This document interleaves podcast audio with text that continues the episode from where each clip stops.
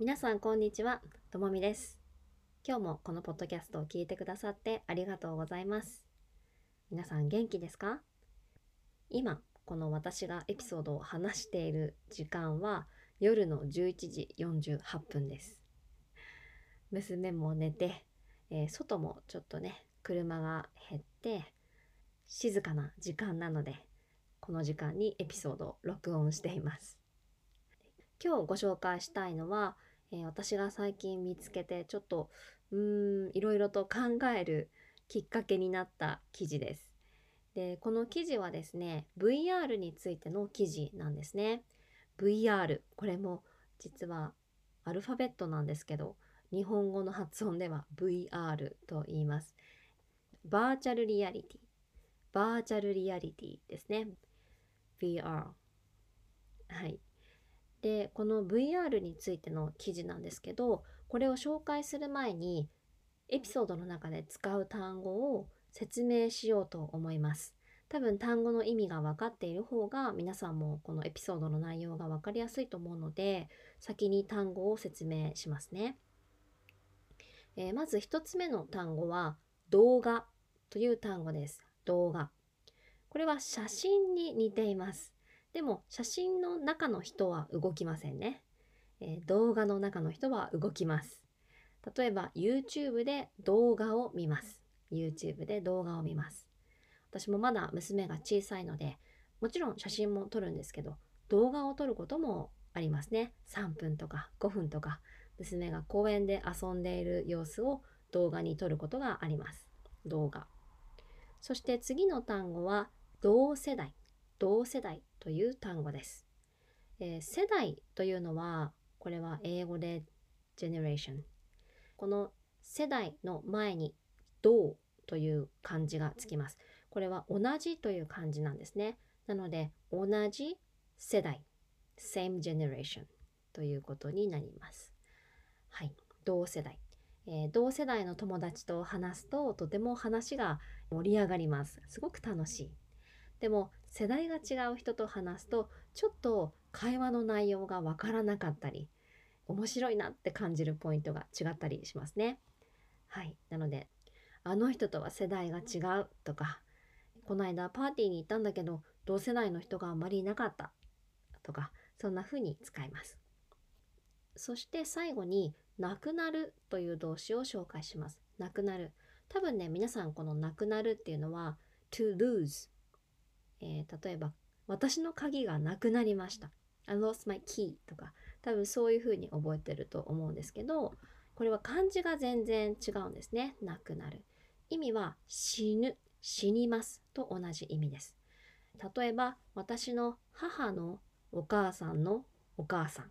私の母のお母さんのお母さんは100歳の時に死にました。私はもう会うことができません。100歳の時に死にました。でもこの死にますという動詞はちょっと表現が強すぎるですね。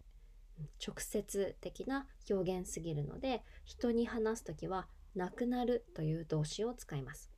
なので私のお母さんのお母さんのお母さんは100歳の時に亡くなりました。私のひいおばあさんは100歳の時に亡くなりました。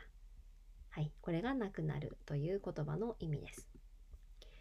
それでは今日のエピソードのトピックに入っていきましょう。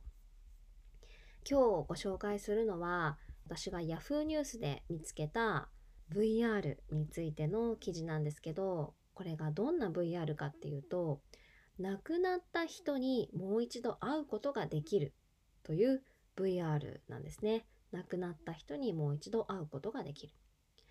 えっ、とちょっと詳しくお話しするとえっ、とね今年2020年の2月に韓国のテレビ局で放映されたドキュメンタリーなんですね。で、このドキュメンタリーの名前は Meeting You 英語ですね。Meeting You という名前のドキュメンタリーだそうです。で、どんなストーリーかっていうと、あるお母さんのお話なんですけど、このお母さんは実は2016年に娘さんが死んでしまったんですね。娘さんが7歳の時に死んでしまったそうです。そう。それで、このテレビ番組がその VR を使ってこのお母さんと亡くなった娘さんを再会させるっていうストーリーなんだそうです。なのでお母さんが、7歳の時に亡くなってしまった娘さんと VR の中で会うというストーリーなんですね。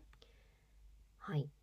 で、これはドキュメンタリーなので実話ですよね。実話。本当にあった話ですよね。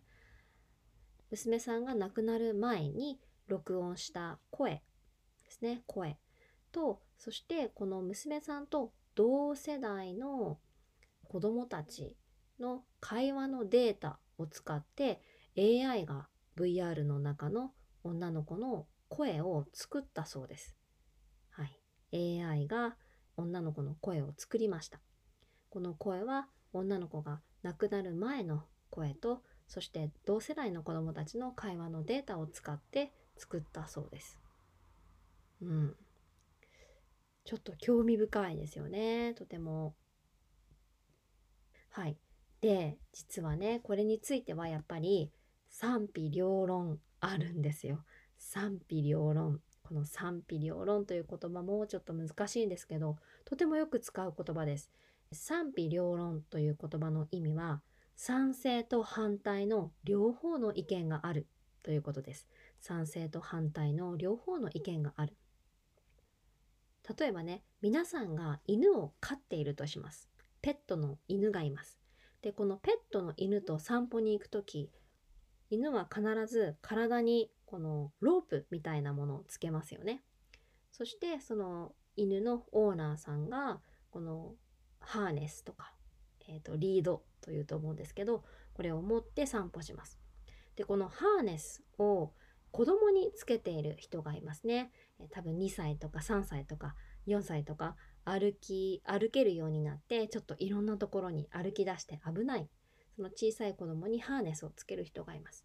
でこのハーネスもああいいアイディアだねってもっとみんな使った方がいいよねっていうふうに賛成する人もいます。でもえ子供にハーネスをつけるの？ペットみたいじゃんってちょっと反対する人もいますよね。でこの意見が両方ある。これを賛否両論あるというふうに言います。賛否両論。でこの VR を使って亡くなった人と会うっていうことについてもやっぱり賛否両論あるんですよね。皆さんはどう思いますか？亡くなった人にこの VR の中で会いたいなっていうふうに感じるでしょうか？実は Yahoo ニュースってこの一つの記事について読んだ人がコメントを書いて残すことができるんですね。なので、このコメントを読んでみました。そしたらやっぱり賛否両論あるんですね。じゃあ賛成の人はどういう意見を持っているかというと、例えば、突然亡くなった父がたまに夢に出てくるけど、いつも無言なので会話ができるなら嬉しいな。はい、もう一度言います。突然亡くなった父がたまに夢に出てくるけど、いつも無言なので会話ができるなら嬉しいな。このコメントを書いた方はお父さんが、えー、亡くなったんですよね。でそのお父さんが時々夢の中に出てくる。寝ている時に夢の中に出てくる。でも夢の中でお父さんは無言なんです。無言というのは何も言わない。何も話さない。無言なのでもし会話ができたら嬉しい。もし話せたら嬉しいなという意見ですね。そしてもう一つはもう亡くなったアーティストのライブコンサートもいつも DVD で見られるからそれと同じだと思えば家族でもありだと思う。もう一度言います。もう亡くなったアーティストのライブコンサートもいつも DVD で見られるしそれと同じだと思えば家族でもありだと思う。はい、えー、ありだと思うと言ってますね。ありだと思う。このありだと思うというのはちょっと日本語のスラングですね。ありだねとかなしだねっていうふうに言ったりするんですけど、ありというのはまあそれもあってもいいですね。全然変じゃない。うーん、それも理解できる。うん、でもなしだねというと、それはやってはいけない。やらない方がいい。例えば最近ミントチョコレートパスタというものを見ました。ミントチョコレートパスタ。これを聞いてあ美味しそうだなと思った人。はあミントチョコレートパスタ。うんありあり。美味しそう。ありだね。っていうふうに言うんですね。でもミントチョコレートパスタと聞いてえ？ミントとチョコレートとパスタ？えー、絶対に美味しくない。食べたくない。なしだよ。っていうふうに言います。ありというのはあってもいいよね。わかるわかる。うん。いいと思う。でもなしだねというとうんそれは絶対にしない方がいいということです。なのでこの人の意見は、えー、例えばマイケル・ジャクソンとかもう亡くなった人のライブ DVD とか YouTube の動画とかそれも私たちはいつでも見られるからそれと同じだっていうふうに考えればもしその亡くなった人と VR の中で会うっていうことも同じなんじゃないかな亡くなった人と VR の中で出会えるのはいいことなんじゃないかなありなんじゃないかなというふうに言っているんですね。で次にちょっと反対の意見も読んでみたいと思います。1つ目です。現実逃避もたまにはいいけど依存しちゃうとその人の後の人生を壊しそうだな。もう一度言いますね。現実逃避もたまにはいいけど依存しちゃうとその人の後の人生を壊しそうだな。はい。この現実というのは reality ですね。reality。えー、そこから逃げるということです。現実から逃げる。現実逃避。これは夢じゃないかなとかイメージじゃないかな。その現実、リアルな世界がもし忙しかったり大変だったり、もし難しかったらそこから逃げるっていうこともたまにはいいよね。会社に行かないで一日休んで好きな映画を見て好きなものを食べてそういうことをしてもいいと思う。でも依存しちゃうとその人の後の人生を壊しそうだ。依存というのはうん例えばアルコール依存いつもいつもアルコールが飲みたいとか例えばタバコに依存するタバコが絶対に必要。もしタバコがなかったら仕事ができないとか、うん、絶対に欲しい。もしなかったらちょっとパニックになっちゃう。それは依存ということですね。なので現実を見るともうその死んだ人には会えない。これが現実ですよね。でもそこから逃げて現実とは違うところに行って死んでしまってるけどやっぱり会う、うん、死んでしまってるけど会える会う体験をする。そういうふうに現実から逃げることもたまにはいいと思う。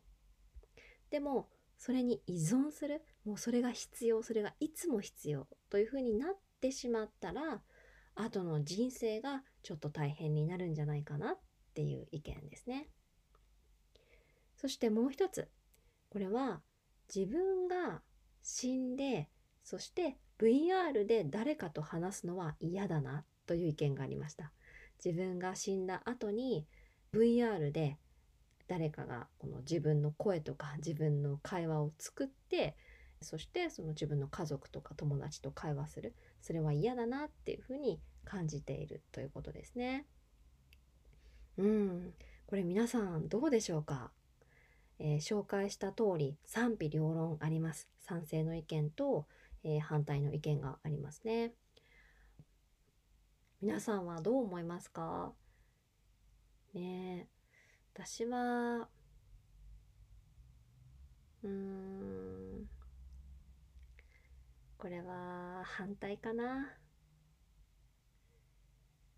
なんかやっぱり VR ということはその誰か別の人がそれを作っているということだからもし会話ができたとしてもその会話の内容は本物じゃないんですよね。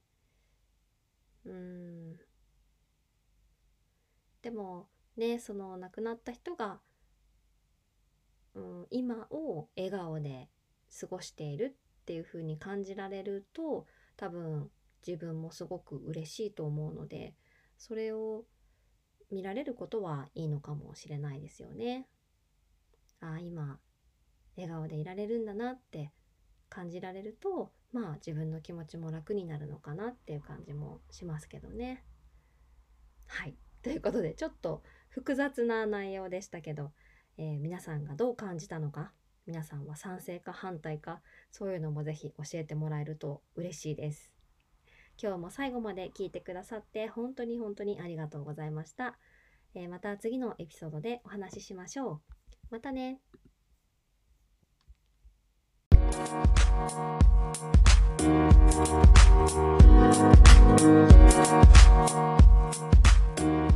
you.